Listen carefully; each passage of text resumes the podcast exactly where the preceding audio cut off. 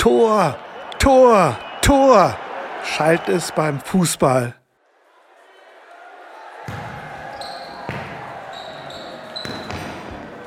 Und noch öfter beim Handball.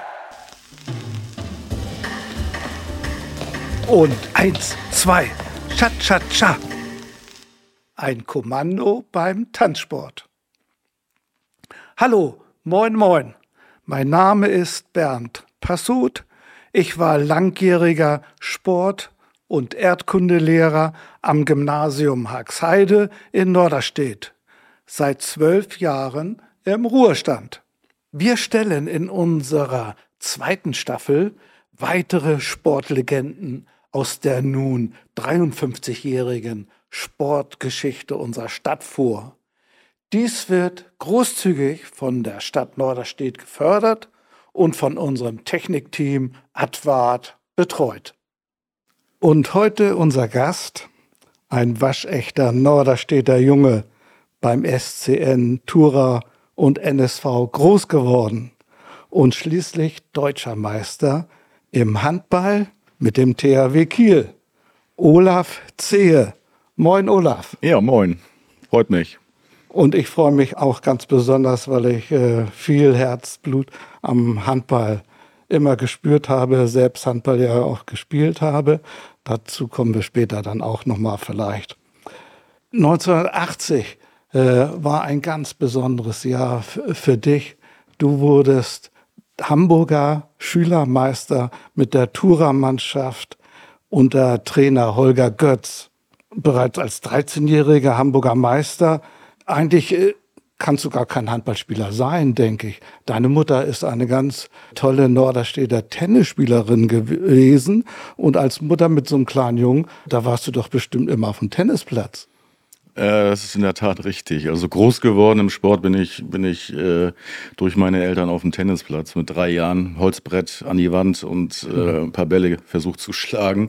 Mhm. Ähm, das, das lief auch lange Zeit parallel zum Handballsport. Also meine Mutter hat irgendwann festgestellt, dass ich besser einen Stock schmeiße, als ich irgendwas wegtrete. Also das Talent lag eher oberhalb, äh, im oberen Bereich als an den Beinen. Und ähm, dann habe ich äh, parallel äh, auch in der, in der Juniorenmannschaft nachher noch beim TC Garstedt äh, gespielt und mhm. musste mich aber dann mit, ich glaube, es war mit 15 Jahren entscheiden, wo es jetzt langgehen sollte. Und da stand es für mich eigentlich außer Frage, dass es der Mannschaftssport ist, weil mir da, das dann in der, in der Gemeinschaft mhm. mit den Jungs eigentlich nicht eigentlich, hat mir mehr Spaß gemacht. Ähm, und äh, ja, ich wollte dann auch mal mit Tennis ähm, meinen Lebensabend noch verbringen, aber meine Ellbogen oder mein einer Ellbogen lässt das dann nicht mehr so zu. Die sind beide operiert und äh, mhm. dann äh, war es das mit dem Tennis schon sehr früh mit 15, 16 ja. Jahren dann. Obwohl du natürlich mit Tennis richtig Geld hättest verdienen können, wenn ich so an Ricky Ostertun oder andere denke. Tennis hat natürlich eben das Geld verdienen leicht gemacht, aber du hast ja auch beim Handball dann später gut verdient. Ja, aber, aber mit, solchen, mit solchen Leuten, auch wie Ricky Ostertun oder wer auch immer da noch war, äh, mag ich mich nicht vergleichen. Äh, das war schon noch eine andere Nummer. Da bin ich auch Realist. Äh, so weit wäre ich niemals gekommen. Also das war schon ganz gut mit dem Handball. Das, das war, glaube ich, auch besser. Ja, das ist ja wunderbar. Denk mal dran, der Hamburger Schülermeister ist natürlich ein toller Erfolg für dich gewesen. Und dann war ja wohl dann auch klar, wie du es eben gesagt hast, dass du beim Handball geblieben bist. Wenn man Erfolg hat und in einer Mannschaft ist. Es hieß, ihr wart ein wahrer Talentschuppen und euer Trainer war außergewöhnlich. Kann man das so sagen? Äh, ja, außergewöhnlich trifft sich schon ganz gut. Also Holger Götz, der uns sehr früh äh, trainiert hat und er war ja hauptamtlich bei Thoraxheide äh, Trainer und für viele andere Sparten oder ich glaube Turn war es auch, auch, verantwortlich. Ja. Mhm. Äh, hatte sich dann ja etwas übernommen mit dem Vorstand vom Turon, hat er den NSV gegründet, mhm. wo wir dann als komplette Mannschaft auch mit sind. Ja. Aber ja, außergewöhnlich, weil ähm, es gab viele Situationen, die ja, in jungen Jahren uns äh, wirklich äh, schwer gefallen sind, äh, weil er hat sehr früh die Zügel angezogen und war, wir hatten vorhin schon mal drüber gesprochen, nicht bekannt als Diplomat oder eben auch Demokrat. Ähm, und da, so hat er auch selektiert. Also die, die Spaß am Erfolg hatten und er hat uns dann auch zusammengeschweißt, mhm. weil äh, im Grunde das Training war oftmals kein Spaß bei Holger Ähm, ich glaube, ich erinnere mich auch, dass ich ihm bis 19 haben wir ihn alle gesiezt irgendwie. Also auch eine Respektsperson, ja. Autorität.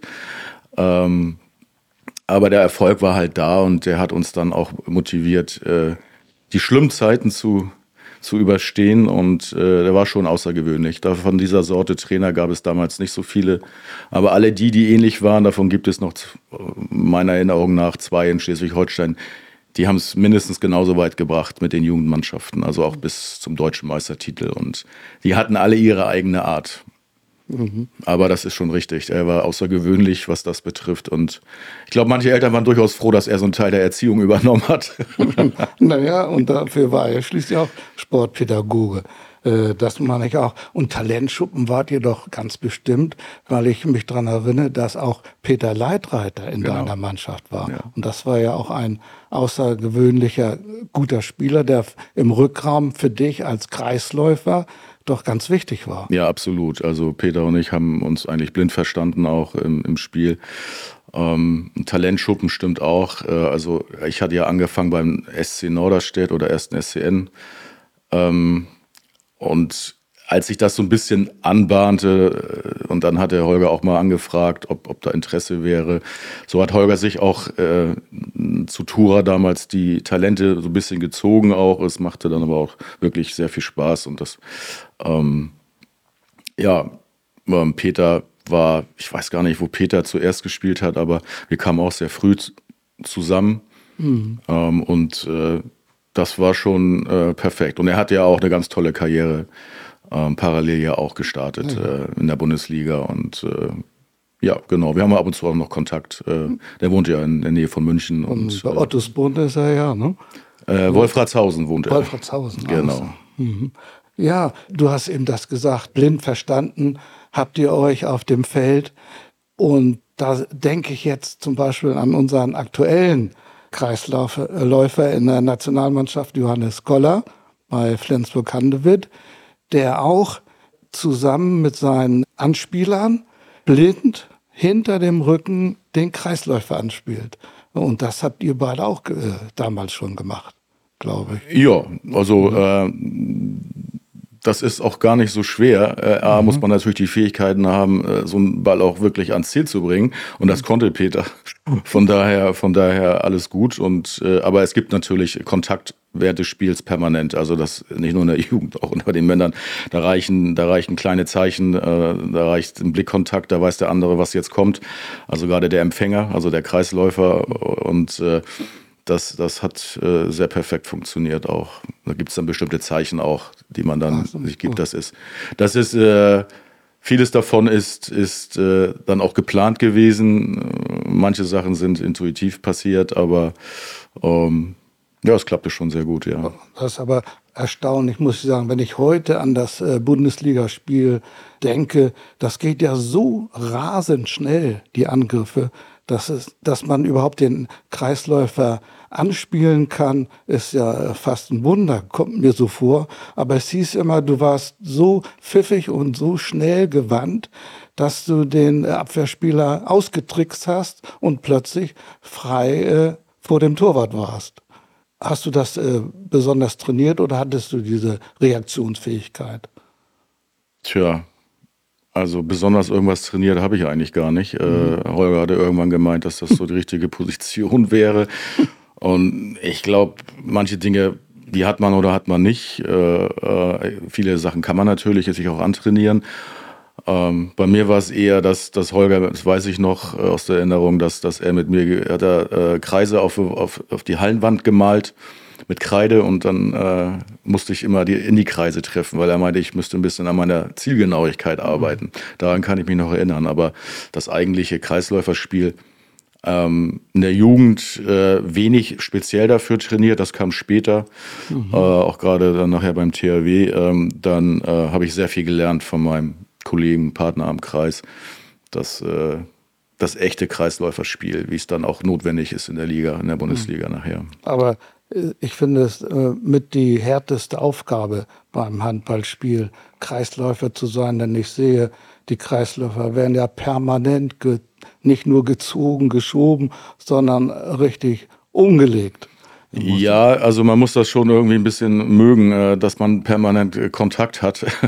Das ist auch nicht jedermanns Sache. Ich behaupte fast aber genau das Gegenteil. Klar kommt man Ellbogen irgendwo in eine Region, wo man ihn nicht haben möchte vom Abwehrspieler, aber wenn ich überlege, dass ein, wenn ein Rückraumspieler mit, mit wirklich hohem Tempo auf der Abwehr zugeht und dann man zusammentrifft oder von hinten in den Arm gegriffen wird mhm. äh, oder in der Luft steht und geschubst wird, dann äh, passieren ja auch Kreuzbandrisse, weil jemand dann dem anderen auf den Fuß tritt oder wie auch immer. Mhm. Ich glaube, da leben manche andere viel gefährlicher noch als der Kreisläufer an sich. Der kann sich auch wehren. Ja, das ist richtig. naja, der Oliver Rockisch, der sagt immer, als Handballspieler musst du von Kopf bis Fuß Verletzungen haben und äh, durchgemacht haben, sonst bist du kein richtiger Handballer. Ja, das tat schon permanent weh, ja. und hast auch äh, große Verletzungen bestimmt immer mal gehabt. Ja, ich bin eigentlich, äh, wie viele Jahre waren es eigentlich? Irgendwie 14, 15 Jahre insgesamt ja. äh, auf dem im Männerbereich, ähm, auf dem Niveau dann Bundesliga. Ähm, der untere Bereich Knie sind, sind heil geblieben. Ich glaube, ich war auch ganz gut oh, geschützt oder es ist einfach Veranlagung. Ja.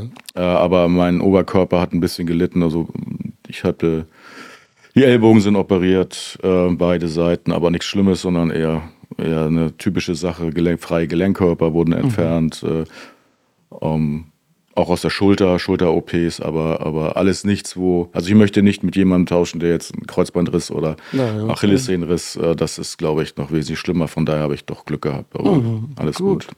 Aber ich will doch noch mal kurz auf die tollen NSV-Jugendzeit von dir zurückkommen. 83 wart ihr norddeutscher Meister geworden in unserem Schulzentrum Süd. Ich wohne nicht weit entfernt davon, war ich immer dabei als Zuschauer, als sie gespielt habt. Und da waren sogar 300, bis zu 300 Zuschauer da, was eigentlich damals nur die Volleyballer in Norderstedt geschafft haben. Wie ist das eigentlich wohl möglich gewesen, dass da das Interesse plötzlich beim Handball lag? Was habt ihr dafür gemacht? Ja, also ich glaube erstmal, dass, dass der Handballsport in Norderstedt durchaus äh, eine Historie hat und die Leute vielleicht auch endlich mal froh waren im sportlichen Bereich, dass da mal durchaus leistungsorientiert, äh, ich fand in der Zeit auch schöner Handball gespielt wird, äh, der Spaß macht. Mhm.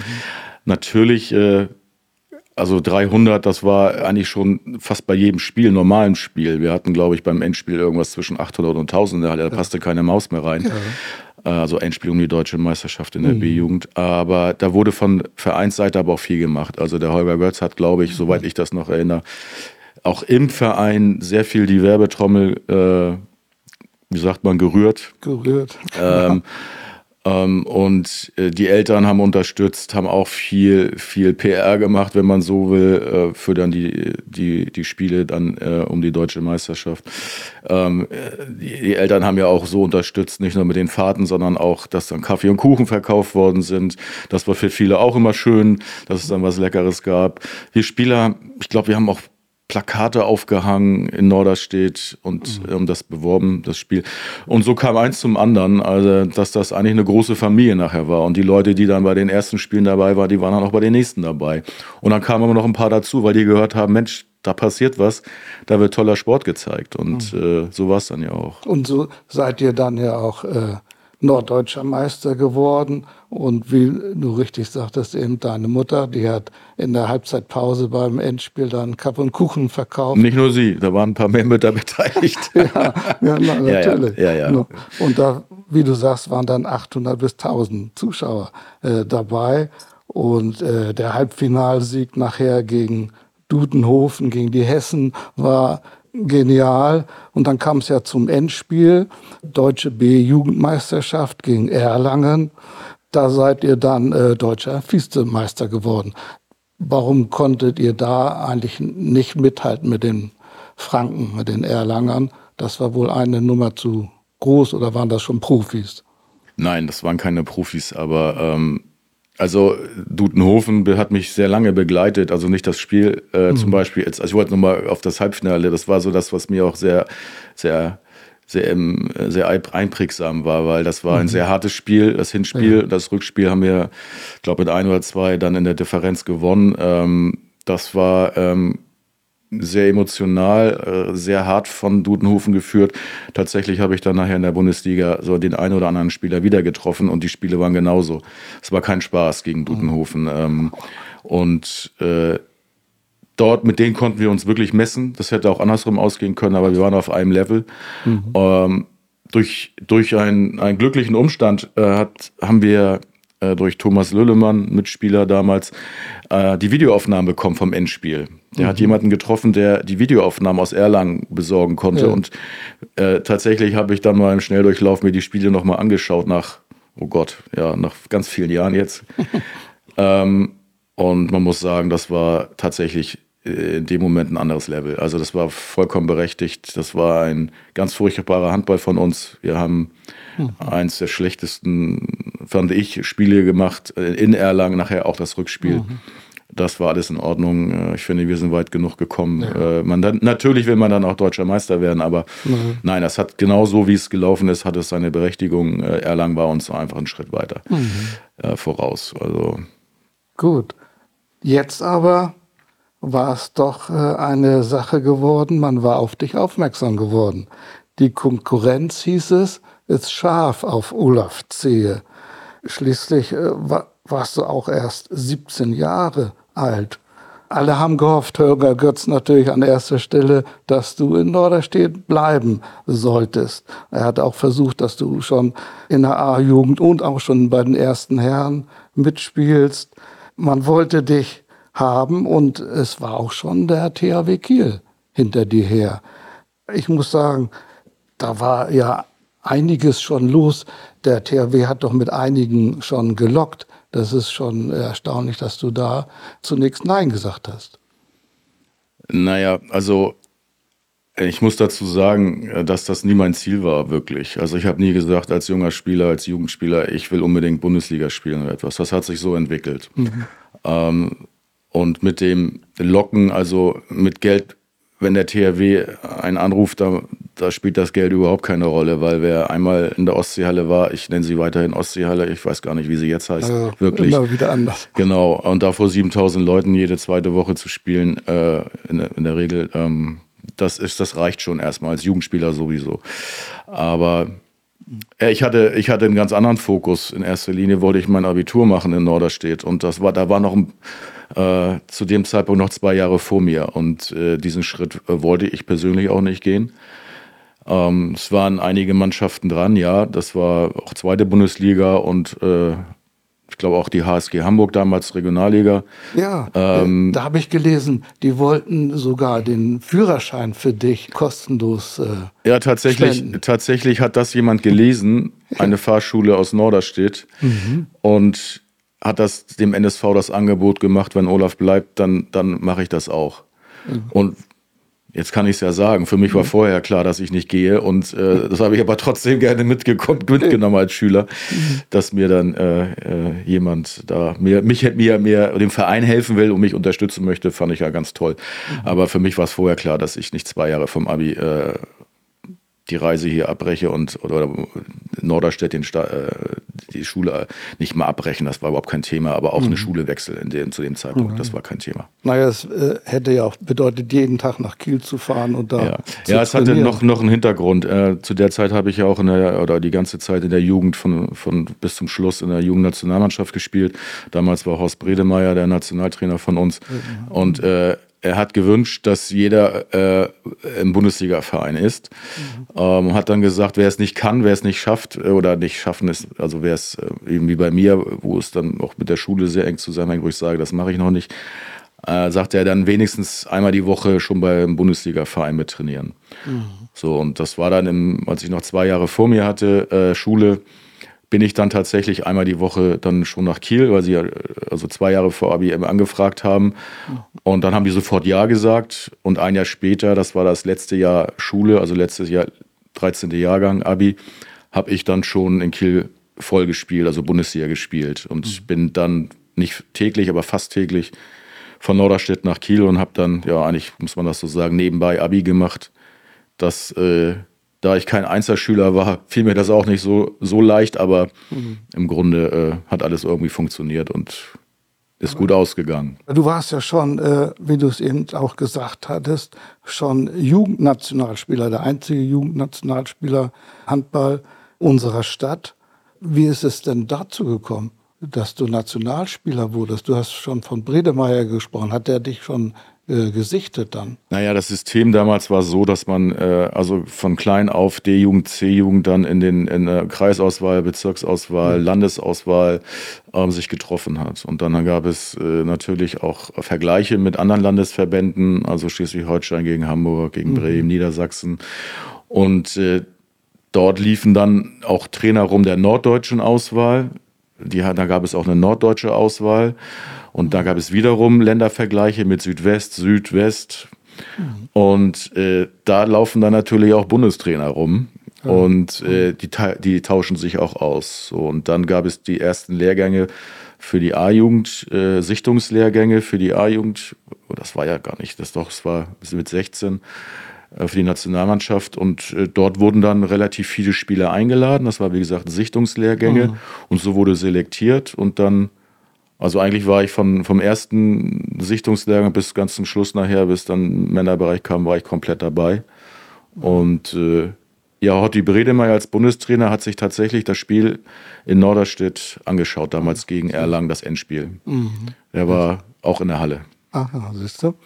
Dann muss ich sagen, das war ja ganz äh, außergewöhnlich. Ein Fernsehkommentator in der Zeit hat über den 19-jährigen Olaf Zehe vom Boris Becker des Handballsports gesprochen.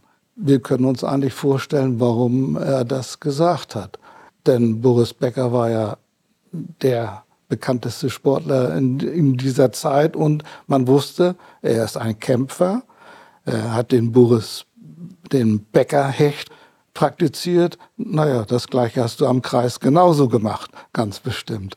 Und ja. immer auf den harten Hallenboden. Ja, ich glaube, das resultiert, äh, also, also mit Boris Becker sich zu vergleichen, das ist ja, ist ja, also äh, auch da sind es wieder Welten. Äh, das ja. ist, nein, nein, also das, äh, das maße ich mir nicht an. Es ist ja, ist ja völlig klar.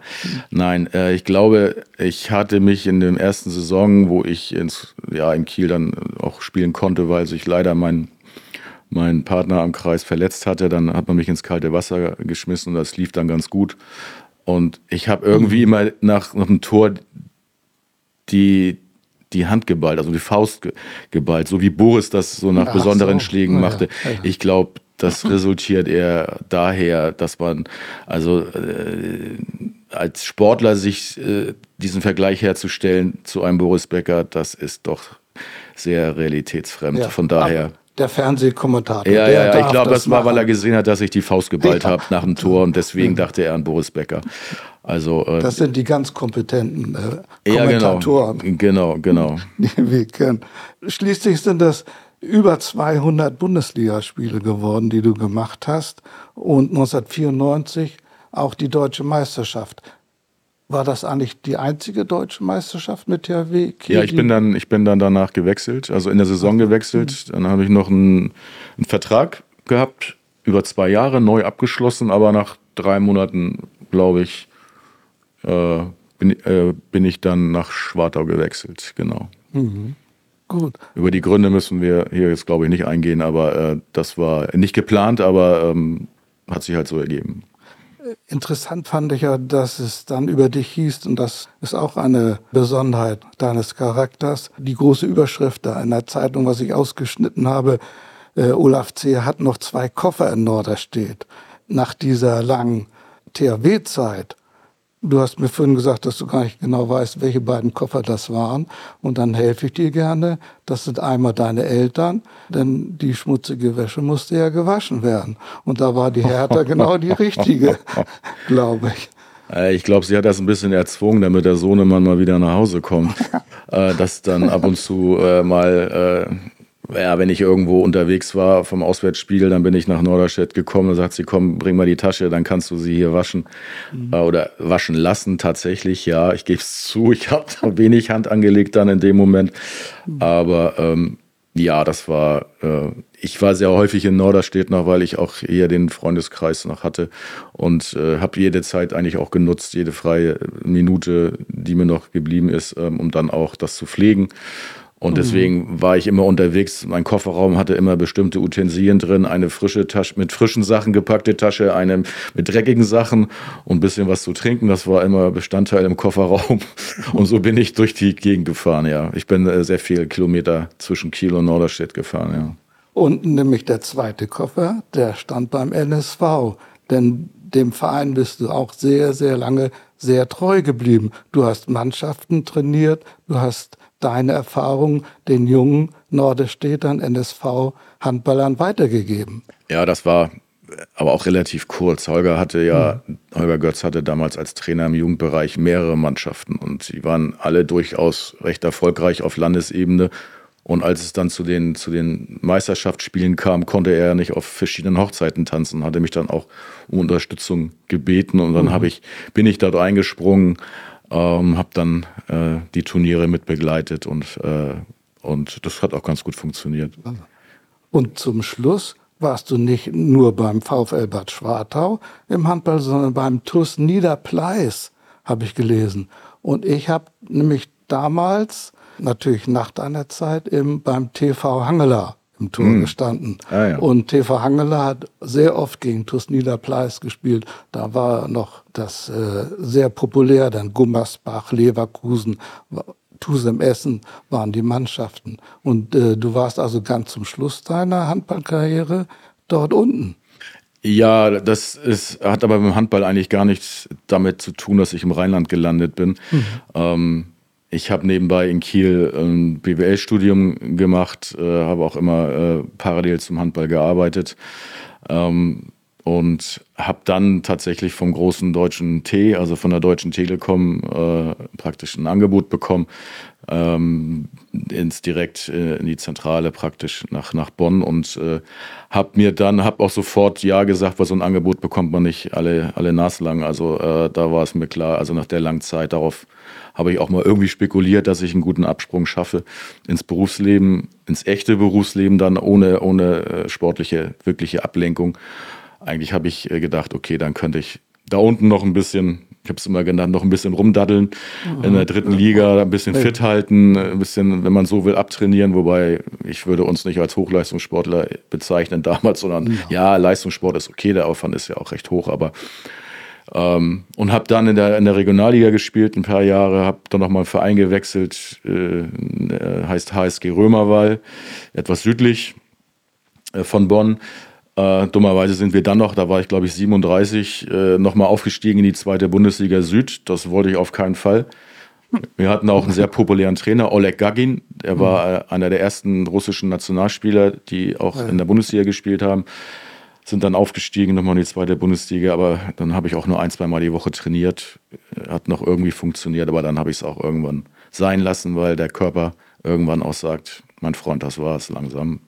Lass es lieber, bevor was Schlimmeres noch passiert. Ja, das finde ich ganz toll. Ich glaube, wir haben heute einen ganz tollen Eindruck bekommen von der Person, von der Handballperson äh, Olaf Zeher aus Norderstedt. Ich bedanke mich sehr für das Gespräch, Olaf, Danke auch. und wünsche dir alles Gute weiterhin. Wünsche ich auch. Dankeschön.